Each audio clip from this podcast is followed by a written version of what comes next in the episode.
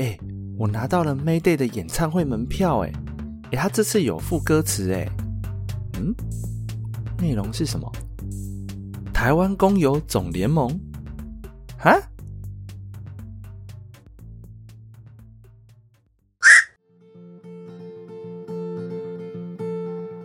嗨，各位朋友们，大家好！十月三号是国际工人日 （Labor Day），我们也可以称为这个节日叫做劳动节。这个节日的由来是澳洲的工人为了争取更公平的工作条件，最后成功的争取并缩短了工时。一八零零年代，当时的一些工人工作时间长达十二小时，而且一个礼拜只能休息一天。在一八五六年四月二十一日，建造墨尔本大学的石匠们放下了工具，并前往国会抗议，诉求他们要求每天工作八小时的权利。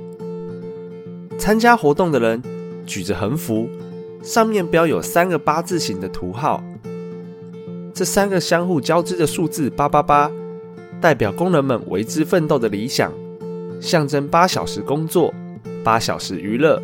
八小时休息。几个礼拜之后，墨尔本的八小时工作日就这样被批准了，正式实行每天八小时的工作日。墨尔本的工人也就成为世界上第一个达到每周四十八小时工作周的工人。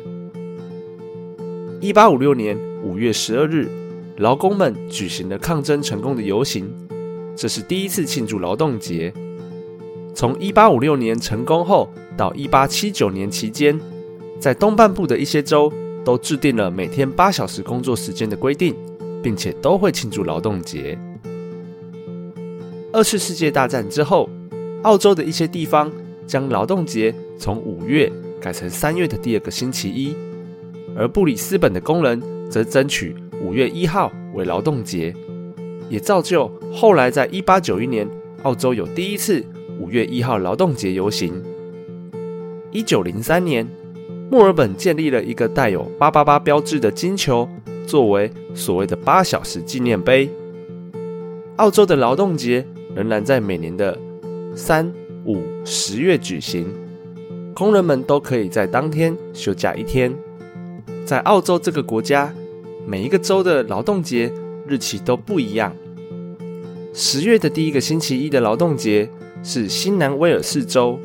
这个地方著名的城市就是雪梨，还有南澳洲首都是阿德雷德。五月第一个星期一过劳动节的是北领地以及昆士兰州，昆士兰州的首都是布里斯本。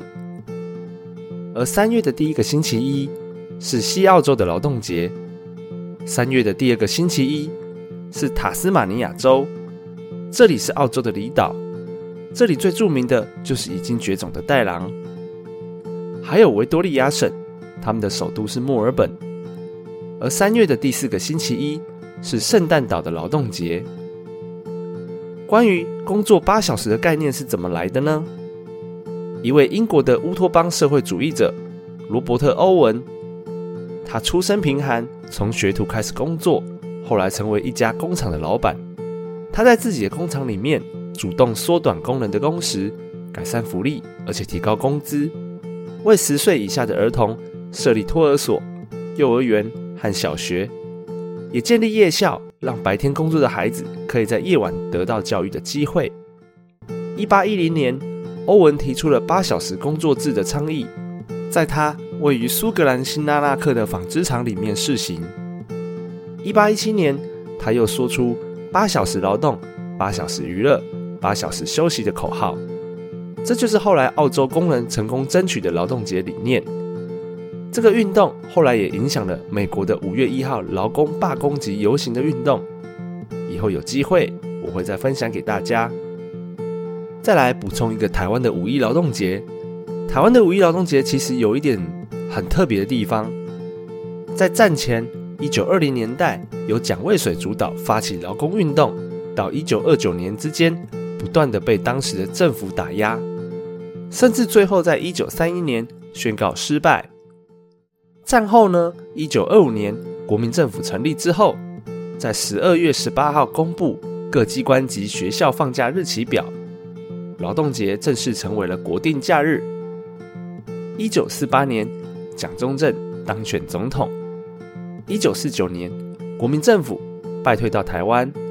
隔一年，蒋中正总统宣布复行逝世，并且首次发表劳动节告全国劳工同胞书，要求劳工努力生产，因为生产就是战斗，劳动才能救国，从而争取反共抗俄的最后胜利，完成光复大陆的神圣使命。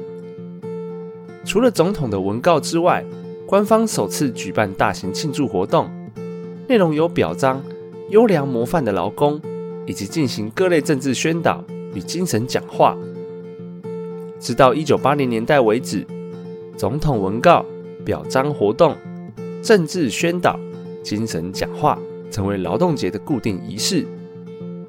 听到这里，是不是觉得台湾的劳动节定义？和劳工为了工时权益的意义，是不是有点不一样呢？好啦，我们身为劳动者，就该巩固好自己的权利。即使现在的工时还是有点变形了，但我们依然要以正常上下班为目标，对吧？我们有权利过劳工节，我们也有权利支持不平等造成的罢工。那么，我们下个节日再见，拜。